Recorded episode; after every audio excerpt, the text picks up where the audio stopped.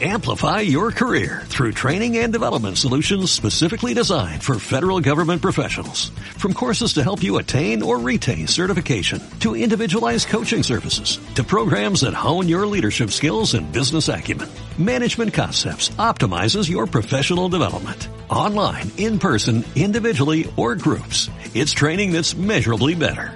Learn more at managementconcepts.com. That's managementconcepts.com. Hola amigas, hola amigos, yo soy Aitor Díaz Yo soy Carmen Juan. Y yo soy Sara, la librera heavy de 80 Mundos. y esto es 80 Mundos, el postcat.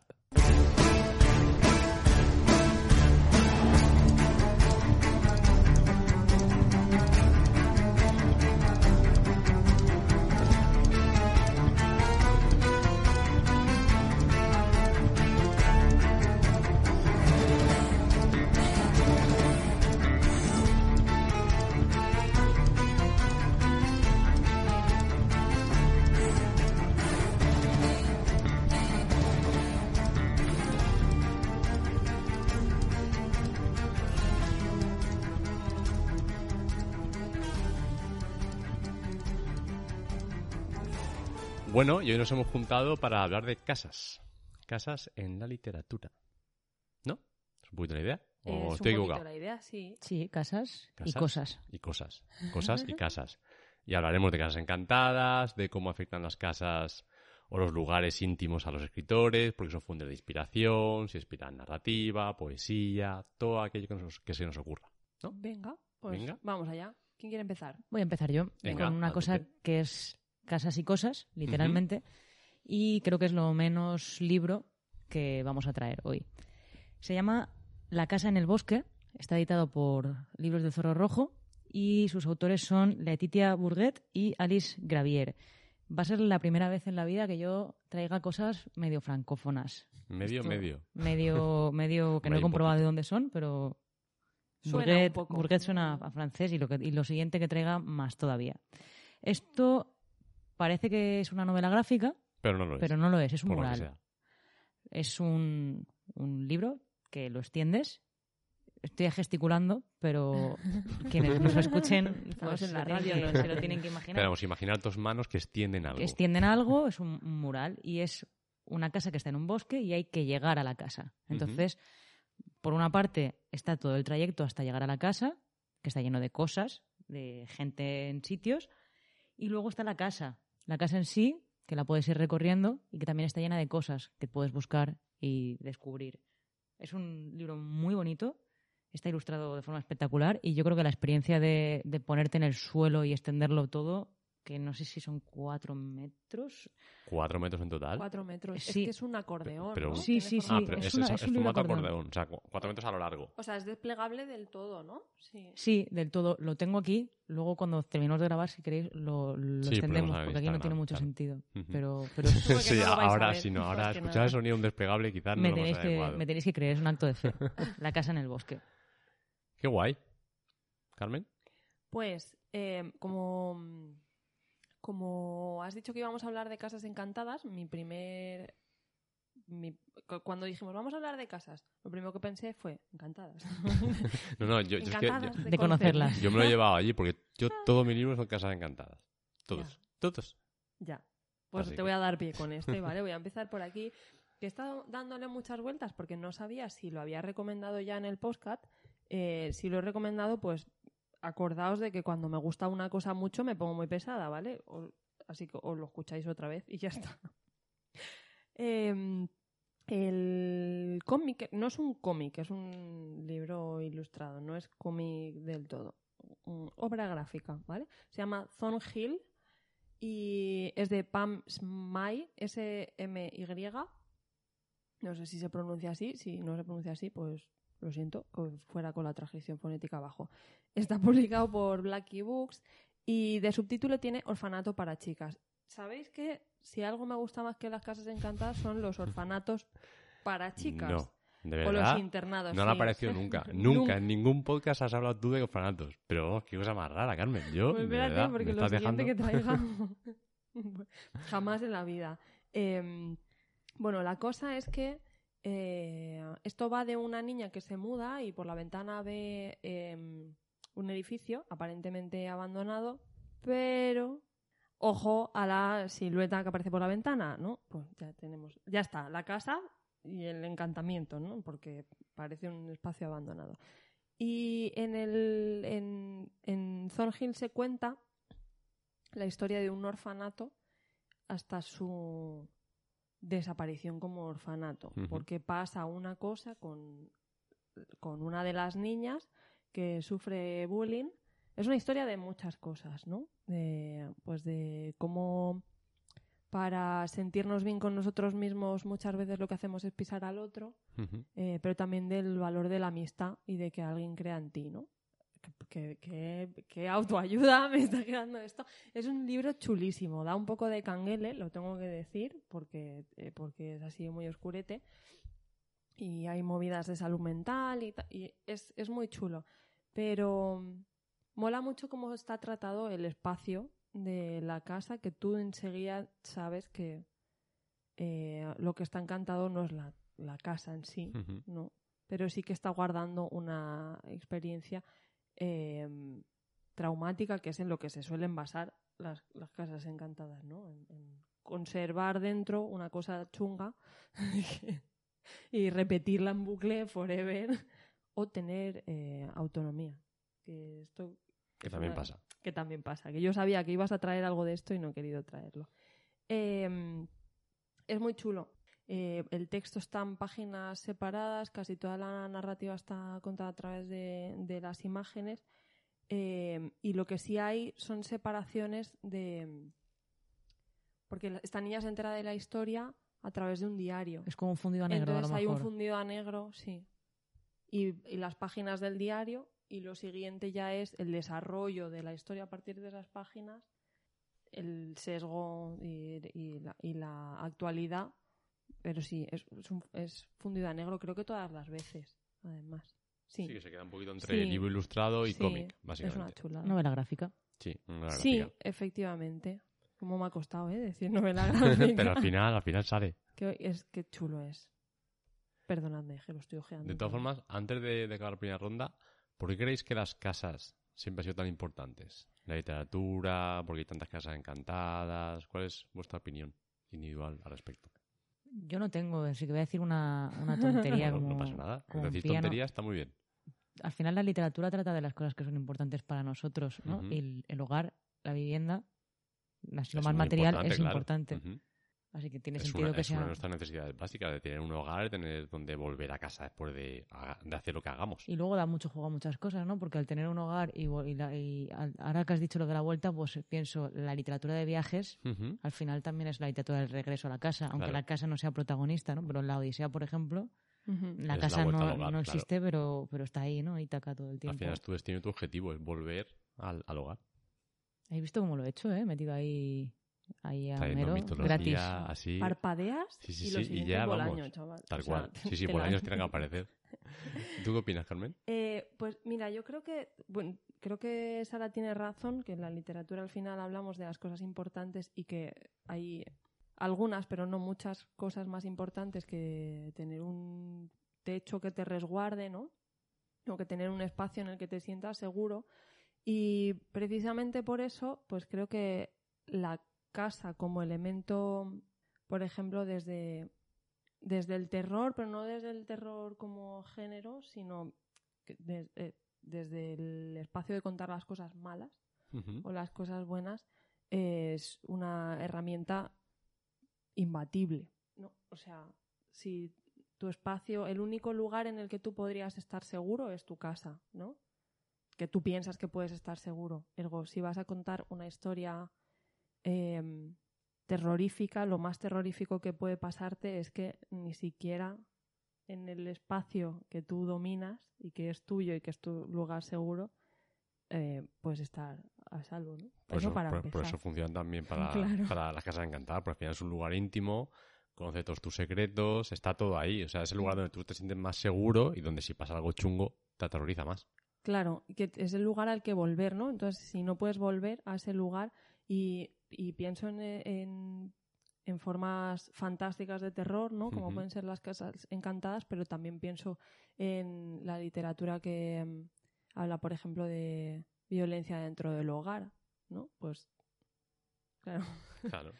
Había eso se relaciona O- con el espacio. O de íntimo. familias desest- desestructuradas, ¿no? Y, cuando se cuenta la historia desde el punto de vista de, de los niños, eh, claro, el hogar es lo que, el espacio físico de su casa es lo que conocen, ¿no? Y lo que dominan. Y, y puede ser el espacio al que necesites volver, pero también puede ser el, espacio que debería proporcionarte esa seguridad y al que no quieres volver bajo ningún concepto. ¿no? Está, está a punto de aparecer aquí Freud con su teoría sobre los siniestros, así que vamos a, vamos Paro, a, paro vamos a Para, parar. para por ahí, porque si no, si no no, llegamos a ningún sitio. No. Pero, pero al final las casas aparecen muchísimas veces en la literatura, de muchísimas formas. Entonces, algo tendrán. Y sobre todo en el terror. El terror Hmm. estamos bastante eh, ya acostumbrados, ya, ya no sea solo Casa Encantada, sino a la extrapolación tipo Alien, una nave espacial que al final es una casa encantada, donde han metido un bicho. O sea que esa, el modelo Casa Encantada se extrapola a muchísimas cosas. Sí, o incluso Solaris, ¿no? O Solaris, Que el, que también En- tiene más rollo psicológico, pero bueno. Sí, Sí, Mm. claro, sí, pero, o Pero sea, por ahí. pensaba en, en, en el espacio físico no limitado a una casa, sino al lugar Al habitable o no. ¿no? que es un planeta entero que está en, en tu contra. La, ahora no sé si es la isla del Doctor Moró o la de Bioy Casares. ¿Sabéis? sí, La que- isla sí, la otra no sé. el, La isla de Doctor Moró está Morel. claro. eh, la invención de La Morel. invención Sí. de Morel. Ujú. La invención de Morel, creo que es la invención de Morel la que quiero traer a colación, que es un que están como proyectando Es la invención de Morel. sí. imágenes y al Sí. final no es una casa, pero es una isla encantada. Si es que da para mucho. Si es que la Casa Encantada da para muchísimas cosas. Bueno, yo, yo os traía, yo voy a traer solo Casa Encantada, yo he venido aquí a traer Venga. Casa Encantadas. Entonces, digamos que voy, a, eh, voy a traer como desde el libro más, no más antiguo, porque hay muchísimos antes, eh, podría citar a Poe con sus cuentos de la Casa Asher y demás, pero digamos uno de los más canónicos de Casas Encantadas es el de La Casa del Confín de la Tierra, de William Hope Hudson, que no me acuerdo ahora del apellido. ¿Lo habéis leído? ¿Os No. suena? Pero No, pero sé que te gusta mucho. a mí especialmente no me entusiasma. ¿No? No, lo que pasa es que es de los más canónicos de Casas Encantadas. O sea, si lo leéis ahora, de hecho, muchísima gente no acaba el libro. Es que te he visto Porque- jugar con ese título. No, no, es que, a ver, el título, el título me parece maravilloso. El título y, la- y las portadas de, de las ediciones que tenemos eh, me parecen Esto está en geniales. laberinto, ¿verdad? Esto está en Valdemar. Ah, Yo, yo- hay una edición en Valdemar que, que está guay. Además de bolsillo y tal, y está muy chulo. Así muy, muy creepy, muy terrorífica. Pero el libro lo que pasa es que se escribió en el 1900 y pico. Entonces, claro, leerte un libro así ahora, el lenguaje es un poquito pesado, ¿vale? Lo que pasa es que coge la casa y, como dice el, el título, la sitúa en el confín del tiempo. Entonces, es una especie de paranoia cósmica a Lovecraft que dices, esto lo han escrito hace 120 años y te revienta bastante la cabeza. Y de hecho yo recomiendo mucho el cómic, porque hay un cómic que, eh, digamos, que adapta la- esta novela. Es muchísimo más visual, muchísimo más eh, contemporáneo en cuanto al lenguaje. Y creo que es de las primeras historias de Casa Encantadas canónicas que realmente mm, van un poquito más allá. ¿vale? Cogen la Casa Encantada y le dan una vuelta de tuerca y, y van sentando las bases del género. mira, otra vuelta de tuerca también es... Otra vuelta de tuerca, esa se queda ahí, ahí entre Casa Encantada y... Pero sí, sí, sí, Sí, igual que con el tema de los fantasmas, que Claro. tampoco está claro que sean fantasmas. tal cual. Y acabamos de convertir este programa en un programa de terror. Muy bien. Hombre, claro. ¿Qué, esperabas? Yo he venido aquí al terror. Ahora ya vosotras, encargadas del resto. Yo sabía que ibas a traer casas encantadas, así que lo segundo que he traído es una casa encantada, pero no es una casa encantada. Ujú. Ahí es, Hay un matiz. es realidad. Pero bueno, he traído Rabia de Sergio Vicio. No estoy segura de si ya os he hablado de este libro. Es posible que sí, Sí. Quizá no, pero es, uno de, es una de las cosas que, que siempre traigo al final a, a colación, en- siempre que tengo oportunidad. Este libro, eh, la novela, la casa es la protagonista, pero no empieza dentro de la- del espacio. ¿no? La casa es una mansión, un- una mansión en Argentina, en la que trabaja la novia del protagonista. Ella es la, digamos, la, la criada o la... Bueno, sí, la criada. Eh, en un momento dado, no voy a hacer spoilers, pero el protagonista tiene que huir porque, porque se, le pone, se le complican las cosas y decide, Por lo que Por lo sea. que Por lo que sea. No hay que darle más vueltas, que la gente a veces tiene que huir, de verdad. decide esconderse en la casa. sin que lo sepa. un rinconcito. Es una mansión, ¿no? Es una mansión grande, tiene varios pisos.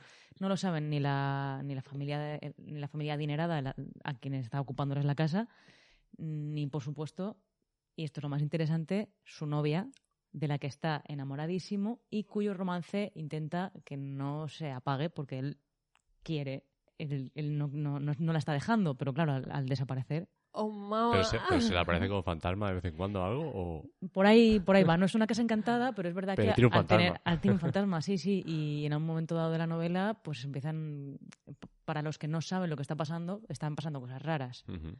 Porque hay una, al final hay una persona que está viviendo allí, comiendo allí, eh, se hace amigo de una rata. Petén. Que- Cada, cada vez me está gustando más. Es una, es una maravilla. Es una, a mí me parece una novelaza. Es muy Ujú. cortita, pero tiene, ya veis que es muy, muy compleja. Qué guay. Pues yo esa me la apunto. Hombre, no Me- digas. O sea, un tipo encerrado en una casa victoriana con una rata como amiga, me parece, vamos. O sea, no me hace falta más. O sea, la verdad es que si, si lo piensas así, igual sale otra novela distinta. Claro. Me tendríais que haber visto la cara, eh, las personas que nos estáis escuchando, pero se me ha abierto muchísimo la boca cuando Sara ha dicho que la novia tampoco lo sabe. Es que le gusta mucho Sergio Vicio y a mí me ha recomendado algunos libros, pero de este, o sea, de esta premisa no me había hablado. Entonces Pues este ya- a mí me parece el mejor y es por el que entré, eh, gracias a, a Noelia, que seguro que nos escucha, y a quien le tengo que dar las gracias por recomendarme este libro en su día. Pues a ver. Ya tenemos libro. De rata y habitante. Ya tenemos libro. Em, venga, voy. Vas. Voy a desencantar esto. Desencanta, desencanta. O no. Que ya vendré yo para cantarlo después. o no. Em, antes, cuando estábamos organizándonos, porque nos organizamos eh, para hacer este podcast, no os penséis, em, os he dicho que yo traía un texto en el que se, des- se desarrolla mucho un espacio, aunque la acción transcurre en varios, se le da mucha importancia a uno solo y el resto como que pasan así un poco de- desapercibidos. Entonces está muy bien descrito el espacio al que da importancia la protagonista. El libro es... Es que, es que estoy viendo el título sea- y digo, ¿cómo, cómo está? O sea, ¿cómo ha llegado hasta ahí? What? ¿Cómo ha llegado hasta ahí? Porque, Vale. porque sé qué libro es. ¿Sabes qué libro es? Sí, ¿Lo has sí, me lo he leído. Vale. ¿Y tú no te acuerdas de que... bueno, voy a decir qué libro Claro, es. de- el de- libro es libro. El amante de la China del Norte. De la gran Margarituras. De la gran Marguerite Duras. Eh, en El amante, Sí. que es como, como el espejo del amante de la China del Norte, que se escribió antes. y El amante de la China del Norte es, es como una revisión de aquel texto. Eh, en el amante no pasa tanto, pero en el amante de la China del Norte, aunque mm, la acción transcurre en varios espacios, como pueda ser eh, el medio internado donde Mm. estudia ella, la casa de su madre, eh, los bares, ¿no?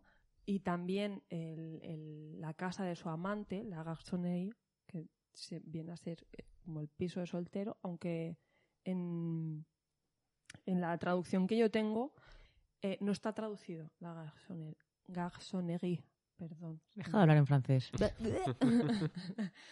Eh, bueno, en este, eh, en este piso de soltero es donde se desarrolla la actividad más importante del libro, que es Una actividad amatoria, básicamente. el- la actividad amatoria.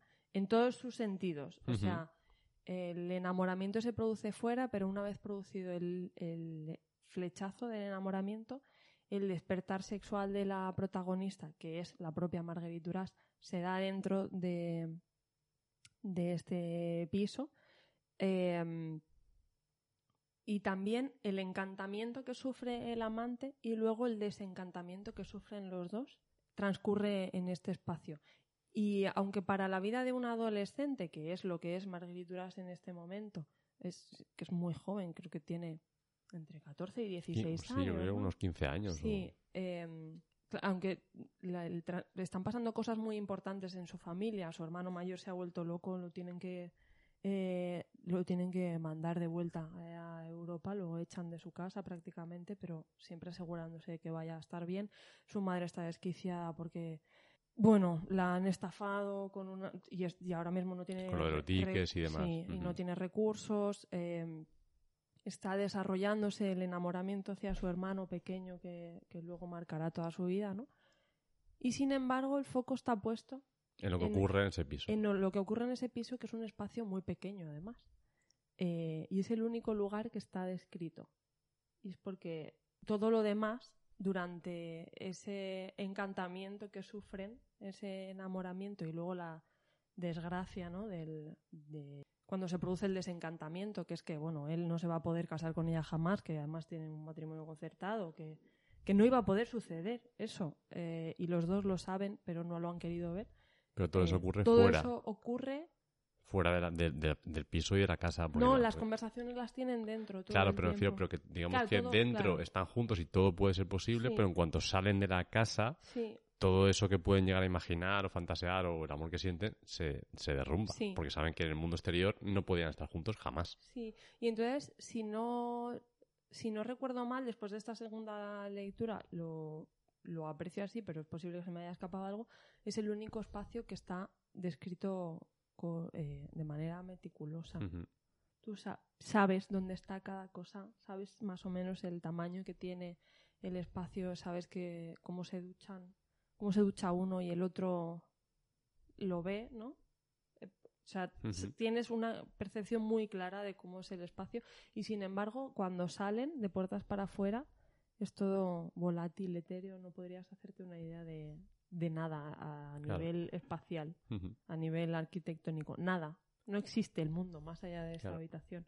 Me parece que no, no creo que sea intencionado, pero me parece que viene a reflejar muy bien esto que decíamos de que el espacio físico muchas veces es muy importante para el, Hombre, para yo- el escritor, ¿no? Y, Pero yo creo que en este caso... y lo- creo- es que es un contenedor de amor esa habitación. Tal I- cual. Igual por eso sí que es Pero yo creo que es intencionado. intencionado, claro, te iba a decir. Yo creo No que, yo creo que era muy consciente Margarita lo que estaba haciendo y, para y- poderle preguntar. eh, pero vamos, Es que, es que en el amante no se nota tanto. Y aquí lo que desarrolla se desarrolla todo dentro de él. sí, pues el amante es más la relación, la más Sí. relación, la ruptura, bueno, la ruptura, la imposibilidad de esa relación, pero aquí sí que es cierto que es mucho más sensorial, toda la Mm. parte del espacio y tiene más importancia ese- esa habitación. Tú sabes cómo es la cama, sabes la orientación de la cama, sabes lo de la ducha, es que me parece. Porque es súper importante, yo creo que es lo que comentábamos, Mm. de que yo creo que es intencionado. Sí, puede ser simbólico, ¿no? Si es el lugar donde sí puede tener Claro. lugar, perdón la redundancia, ¿no? Es el espacio donde puede tener lugar el amor, pues tiene sentido que sea lo que sí describe y lo que tú puedes ver y si después no, no puede tener lugar, pues eso desaparece. En cualquier caso, es lo que existe para ella en ese momento. Y el resto de cosas, ella lo dice, me da igual. Claro. No, no, es que so- solo, solo existe ese lugar, esa Solo habitación, y es, donde, donde realmente ellos dos pueden existir. Sí. Fuera, fuera de ese lugar, pues eh, se desintegran, básicamente. Y yo voy con más casas encantadas. Yo, yo sigo mi evolución. Yo sigo primero una de 1900 y ahora una de 1950 o por ahí. que es La maldición de Hill House, de Venga, Shirley Jackson, vale. que había que mencionarla sí o sí. O sea, este libro ha inspirado películas de Hollywood. eh, creo que no era muy buena la película, con Liam Neeson lo hicieron hace unos 20 años, que se llamaba exactamente igual, La maldición de Hill House. Y bueno, ahí está, un Catherine Zeta-Jones, pero que era bastante fiel al libro. Lo que pasa es que también tenía un toquecillo de humor, que pues eso, para vender un poquito la historia. Pero el libro es una delicia. O sea, quien no se lo haya leído, corred, venid a 80 mundos, compraros 20 ejemplares y repartirlos por ahí, porque es una maravilla. O sea, desarrollo de personajes, descripción de espacios, y realmente tampoco es tan terrorífico. Porque yo tengo gente que me ha dicho, no, es que no me lo leo porque me da miedo.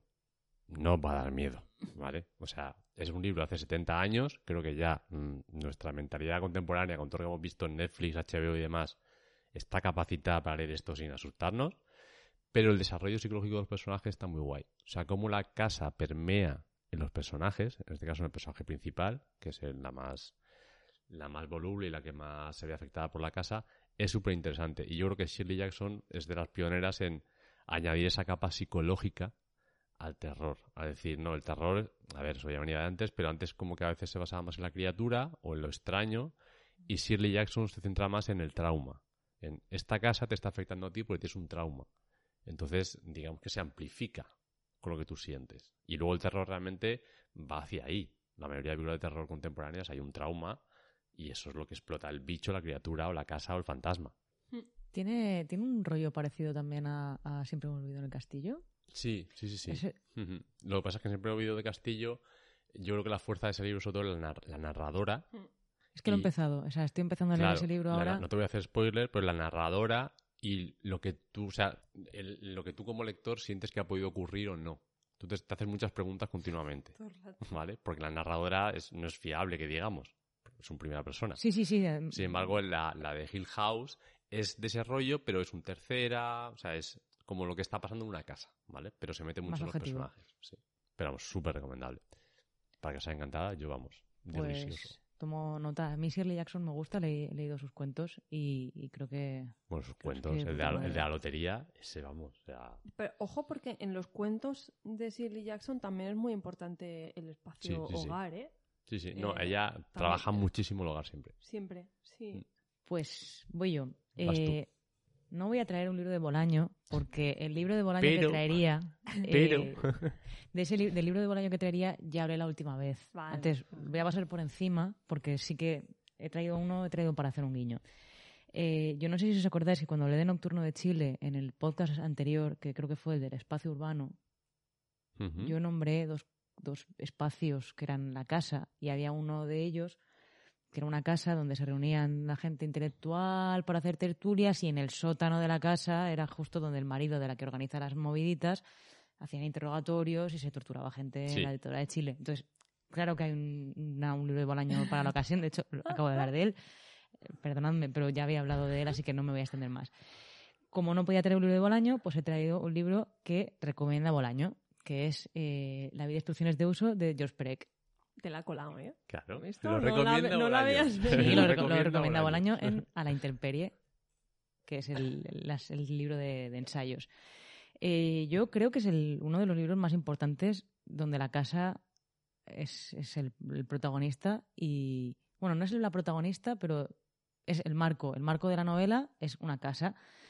Eh, es un edificio y es como si te estuvieras asomando en cada capítulo a una ventana. De hecho, literalmente, si tú eres por, por cualquier sitio que empiece capítulo, a ver si soy capaz, capítulo 51. Valen, la persona la que de la que te va a hablar. Habitaciones de servicio, 9. Esto significa, te va a hablar de esta persona, de las habitaciones de servicio, y creo que esta es la novena vez que aparecen las habitaciones de servicio. Entonces, a partir de ahí son un montón de capítulos y cada vez van, van apareciendo eh, diferentes personajes en diferentes espacios. Y cuando vuelve a aparecer por segunda o por tercera vez el mismo espacio, pues tú ya te vas componiendo una idea de qué es lo que sucede en esa habitación, cómo se relaciona esa habitación o esos personajes de esa habitación con los de al lado, ¿no? el de arriba, el de abajo, cómo esa comunidad de vecinos se, se desarrolla y, y tiene lugar. Y es, yo creo que, a ver, no me acuerdo en qué año está publicado, pero lo, lo miro porque paso lo he traído. Eh, el libro es del 78. A mí me parece, es un libro moderno, pero me parece que es súper, súper, súper moderno. O sea, me parece que es una un hallazgo literario, ¿no? Construir, construir una novela a partir de, de esa mirada. Es como, como muy cinematográfico también, ¿no? Como, Ujú. como, como un voyeur. Mira, he hecho una palabra en francés. Oh, Hostia. Oh. Así que muy recomendable, es un, un clasicazo y además lo recomienda Bolaño, que es un gran, un gran crítico literario. Sí, me recuerda un poco a la peli esta de Tarantino, la de, de los cortos, que es el de Four Rooms. Ah, sí, sí. Que era un poquito ese rollo. Tenías Sí, un sí. hotel Se parece y, un poco. claro, y era como que cada habitación ocurría algo distinto y tal, y te hacías una composición del lugar. Sí, yo no descartaría que estuviera inspirado. Claro. Es menos Mm. chungo. de pero No, pero hay moviditas, ¿eh? En Sí, la vida de de uso pasan, pasan cositas. sí, es, es una Mm. novela que leímos para un club de lectura y yo creo que fue el mejor club de lectura. O sea, el ciclo. Descubrimos muchas cosas Fue un gran club de lectura porque Pero todas las novelas estaban sacadas de las recomendaciones de Bolaño. Y Bolaño es un Ahí gran, lo deja. un ahí gran lo deja. O sea, no, no por otra cosa, pero tenía que dejar ahí. Bueno, Carmen, Bueno, pues Vamos allá. venga, yo voy a sacar a ver cómo vuelves luego a las casas vacías, a las casas eh, se- seguro que vuelvo. ¿no? Voy a coger lo que tú, lo que dejes, voy a dar una vueltecilla, Pues a ver la pirueta. a ver el triple tirabuzón. Otra vez en la casa, alrededor de los objetos que dejaron. ¿Cómo es que sea posible vivir sin ellas? Ir perdiendo sin atender a la pérdida o renunciar algún día. Entre la yegua de porcelana blanca y el retrato de una niña de cabello corto, mirada dura, que amas y también te amó. Entre verano y verano la pared un alfiler en el vientre seco de la monarca. Rutina de sol y mar, conversaciones suaves en la sala del almuerzo donde estuvieron. Entre arándanos frescos y harina de escanda. Sin ellas la casa es una cripta, te sostiene caída. elevada entre pedazos de escritura, libros, ropa interior que guardaste en bolsas de seda con saquitos de flor seca dentro. No he terminado. Soy esta casa con ramos de margarita blanca y luz de pan en la cocina. Mi amor es esta casa. Quien entra conoce, forma parte. Seré también la que sumisa el corazón en vestido sea capaz de acoger a las enamoradas que van de dos en dos y en mi mano vacía contemplar los recuerdos del amor. Qué cabrona, ¿eh? ¿Ahora, ahora qué? Ahora- pues ya está, podemos terminar. No, espera, esto no es. Qué cabrona es Sara Torres, que, que escribe esto en el ritual del baño y se queda tan ancha. Eh, esto es del ritual del baño, es un poemario que publicó la Bella Varsovia el año pasado. Sí, no sí, el año pasado, sí. Eh, y es de la poeta Sara, septiembre de- del 21. Es de la poeta Sara Torres, que es, eh, es una poeta a la que yo admiro mucho. Y es un libro sobre otra cosa, pero yo lo traigo a que. Como Pero la poesía es así y tú la lees y la interpretas, tú la tú interpretas, quieras, pues yo claro. la- hoy la traigo para esto. Mañana podría traerla para otra cosa porque es un libro eh, alucinante. Es, es un libro buenísimo. En el ritual del baño, ella lo que hace es, eh, de alguna manera, explorar y recomponer la narrativa del amor homosexual entre mujeres partiendo de, de, pues de Safo. Pero- Estas pausas que he hecho, ¿qué? No puede ser. Porque el poemario se publicó el año pasado y el año pasado. No había salido la IGR. Efectivamente. no pueden existir No puede ser. lo que decía, ¿no? Que ya parte de, de la tradición poética de, de Safo, eh, por ejemplo, entre, entre otras muchas, ¿no? Pero sobre todo de Safo. Y es muy chulo esto que hace con las pausas, que ella pone unos corchetes que en las eh, ediciones que tenemos de Safo ex- existen también, porque son fragmentos que faltan. Eh, entonces, puedes leerlo así o puedes recomponer de alguna manera, haciendo un estudio, ¿no? el, el hueco. Pero mm, me parece un poemario muy interesante porque además de hablar de esa intimidad ¿no? y de cómo construimos estas, eh, esta narrativa para nosotras mismas, eh, de alguna manera trae a ver, y en estos poemas creo que se demuestra muy bien, que la casa no siempre es un espacio físico eh, y no siempre tiene cuatro paredes y que mm, no siempre se requiere de eso para tener una casa, ¿no? Que a veces la casa o el hogar es, eh, bueno, pues otra persona, ¿no? Y para esa otra persona tú puedes ser una casa también. A mí me gustan mucho estos, me gusta mucho el libro entero, pero estos dos poemas me gustan especialmente. Y, y me acordaba el otro día leyendo eh, Casas Vacías de Brenda Navarro, que ella se pregunta, en, en algún momento dice que es un hogar y de qué se conforma. Eh, y sigue, ¿no? Cuen- Cuenta unas cosas de la trama del libro y vuelve a preguntarse en dónde empieza el hogar y qué lo conforma. Me parece súper importante que lo conforma, ¿no? Y en estos poemas de Sara Torres, pues está claro que lo Claro. conforma. Solo lo conforma eh, la otra, ¿no? Ujú. Ya está. A ver cómo No, sale pero, de pero es esta. que esa reflexión, esa, esa reflexión está, está muy guay. O sea, realmente que conforma una casa y un hogar. Mm. Incluso la casa y el hogar también puede tener conciencia, que es a donde vengo yo con mi casa encantada. Bueno, No me lo puedo creer. Hago- aquí hago el redoble y meto ahí mi nueva casa encantada. No puc. No puc més. Oye, yo lo he traído. Yo he hecho lo que he podido madre y mía. el me tirabuzón voy a ha comprar funcionado. una batería solo para haceros para Hombre, claro. mañana para me cuando traigo el, a- a próximo podcast me, me traigo la caja. y para cuando metemos aquí, bueno, va- pasamos de, de Dale, poesía dale, dale. a terror gore. Venga, que de hecho vamos. no voy a leer ningún párrafo de este libro porque es too much, ¿vale? Este libro es Ya lo quiero.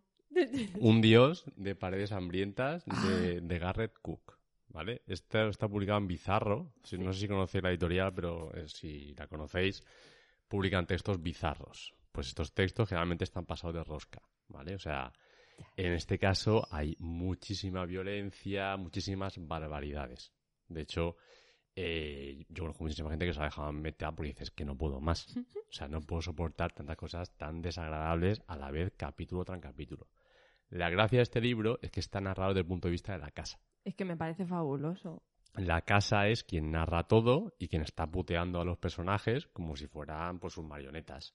En plan, tengo a cuatro habitantes y a cada uno lo puteo de una forma distinta.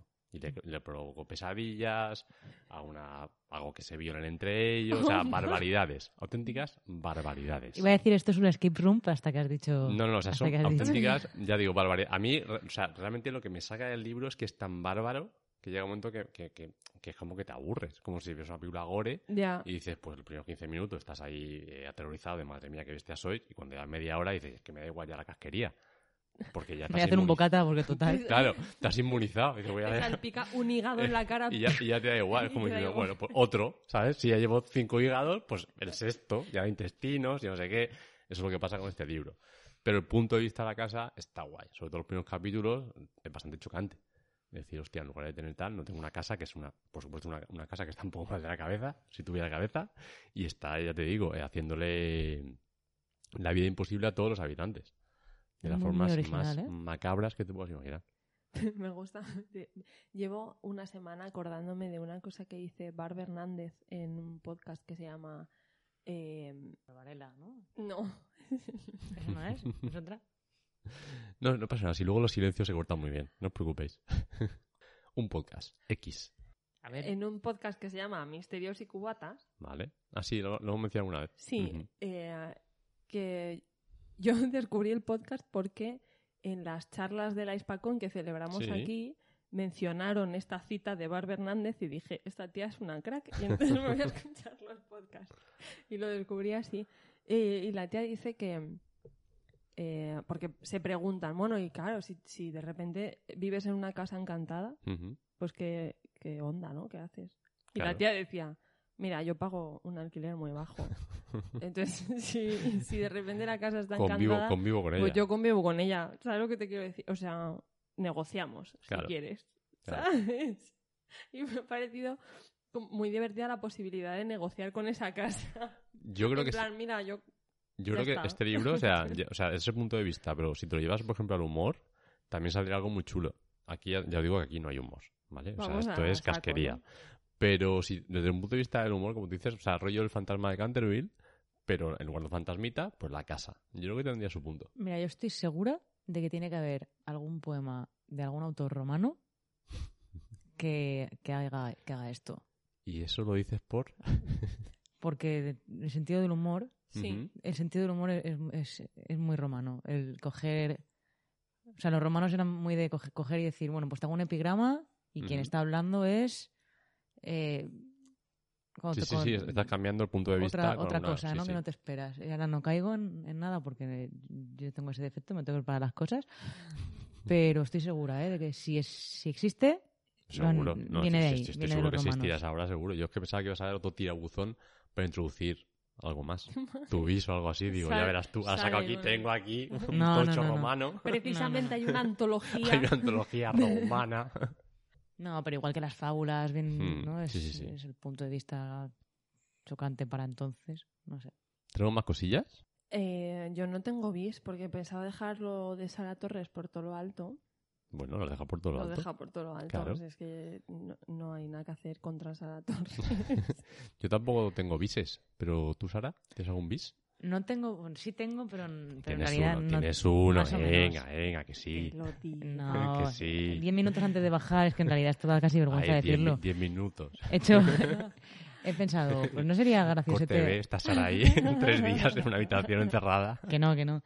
Eh, me he acordado de un cuento de, de Tolkien que empieza diciendo que el señor Bliss, el, el cuento es el señor Bliss, y el señor Bliss es un señor que vive en una casa muy alta, que está muy alta, muy alta, y tiene, lleva sombreros de copa y tiene un giranguro, no, giranguro no, gira, gira conejo, giranejo, yo no me acuerdo cómo es la palabra, pero... Giranguro, ¿no? No, no, no, eh, Algo, algo que gira. gira, girafanejo, girafanejo, Girafanejo. perdón, girafanejo. una jirafa y un conejo. Y bueno, Un título para el podcast. es un, es un cuento es un cuento infantil que me contaba mi hermano cuando era pequeña y como empieza con, con lo de la casa he pensado, ay, pues decir las casas que aparecen en la Tierra Media pues puede ser divertido. Y bueno, nada, en 10 minutos he pensado, pues están los enanos que viven en cuevas, bueno, en- dentro de la montaña, ¿no? Por la montaña gris y las azules, Eh, está Erebor, ¿no? que es la, la montaña solitaria, que es donde está donde se desarrolla el Hobbit, el final del Hobbit. Eh, los hobbits viven como los enanos, algunos dentro de, de agujeros en cuevas, en montañas, otros no, otros que son los, los hobbits fuertes y los albos viven en llanuras o en bosques. En bosques también viven los elfos. Los de Lorien viven en lo alto de los, de los árboles, otros no, que son los de Rivendell, ¿no? Viven en casas normales y pues ya está. O sea, que era una gilipollez. Como Pero, una casa. pero te ha salido tu, tu, tu rolera. Porque a mí, esto, a mí esto me recuerda cuando Señor de los Anillos, el juego de rol, y era en plan, no, porque el elfo de, Loro, del del Lord Lorien vivía en no sé dónde, tal, te sabías todo el background del elfo correspondiente que llevabas como personaje. Claro, yo no me sé todos los backgrounds. Si, si yo me- si hubiera estado tres meses, sí que, sí Ya, que ya. me hago un podcast de, de las casas en la Tierra que, Media. pero que me recuerda un poco a eso. Me recuerda cuando te hacías tu ficha de personaje y te hacías, sí, sí, porque mi personaje vive en una casita, en una, en una Y- gruta, y, tal. y entonces el máster te dice, no puede vivir en esa casa porque esos elfos no, No viven, en esas cual. casas, ¿vale? Y se enfada contigo y tú... Y el máster con la enciclopedia de Tolkien ahí. pum. No, pero pues mira, pues te puede parecer una tontería, pero una idea divertida, pero a mí, sin embargo, lo que me pasa es que pienso, el ejercicio que hace Tolkien de definición de cada raza, dependiendo de su geografía, además, para mostrarte cómo viven esos personajes, ojo, ¿eh? No, es que, A- es que- pero es que es Es monumental. que el universo Tolkien... A mí es que me parece, hay una Claro. cosa que me parece muy bonita de, de esto. O sea, yo lo he hecho en, en plan binario todo el rato, ¿no? No sé si os habéis dado. Sí. cuenta. Supongo que sí. Eh, al final es una forma que tiene Tolkien de, de decir, bueno, las razas son diferentes, pero todas las razas tienen en común algo con otras. ¿no? Eh, los hobbits tienen en común con los enanos, que hay algunos hobbits que viven en, cuevas y otros que tienen cosas en común con los elfos. Los elfos tienen cosas en común con, al final, bueno, pues luego están las enemistades eh, eternas, ¿no? Pero ahí hay un esfuerzo también por, por hacer que hay algo, de, algo, en común con el otro. A mí eso me parece muy bonito de Tolkien. Claro, al final usar ese espacio. Ya me he enamorado. Ala, a coger otra vez a vez. Tolkien, a coger esos anillos y venga. Hobbit, Silmarillion. Hay para rato. Sí, sí, para echar, pa' echar unas horas. Sí. Pues llevamos 45 minutos, que es lo que prometimos la última vez que íbamos a durar en cada podcast. Ahora pues corta. La, no, yo, a solo decir, es, es un, es un punto ahí, de, un punto temporal para que tengamos claro. nos vemos dentro de un mes con el podcast sobre Lovecraft. Así que si queréis decirnos cualquier cosa sobre Lovecraft, Aprovechar. aprovechad ahora en los comentarios. De dejáis. hecho, nuestro, nuestro plan de intención a partir de ahora, ya veremos si cumple, es que el 1 de cada mes, o la primera semana de cada mes, se publique un podcast. Sí. ¿No? ¿No? lo vamos a prometer. Bueno, Porque cada ver, vez que prometemos ver, algo, luego que intentar sale prometerlo, porque si no prometemos... Podemos Lo vamos a prometer porque además el siguiente, que es el de Lovecraft, va a ser para, para, para agosto. Para agosto. y, y- Fresquito. y ya está. o Los sea, pa- para agosto, vamos. Maravilloso para la playa. Te llevas los No, tochos iba a los decir que no. gustaban Chulú. mucho los helados. Te llevas los mitos del chulú, el Sí, tochaco a la ¿no playa. sabías? A, a los que le encantaban los helados. Pues ya está. Era lo único que tenía de persona normal, era eso. Eso te iba a decir.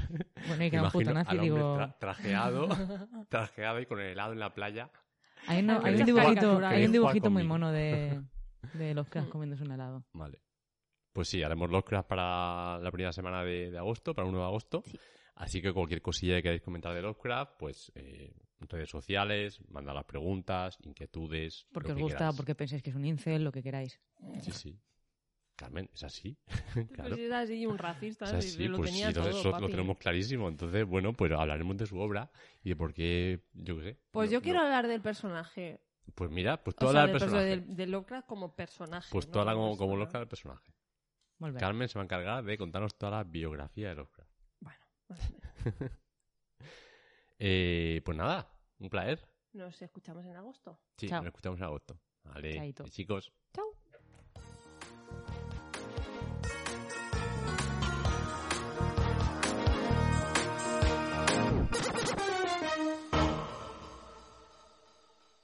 Amplify your career through training and development solutions specifically designed for federal government professionals. From courses to help you attain or retain certification, to individualized coaching services, to programs that hone your leadership skills and business acumen, Management Concepts optimizes your professional development. Online, in person, individually, or groups, it's training that's measurably better.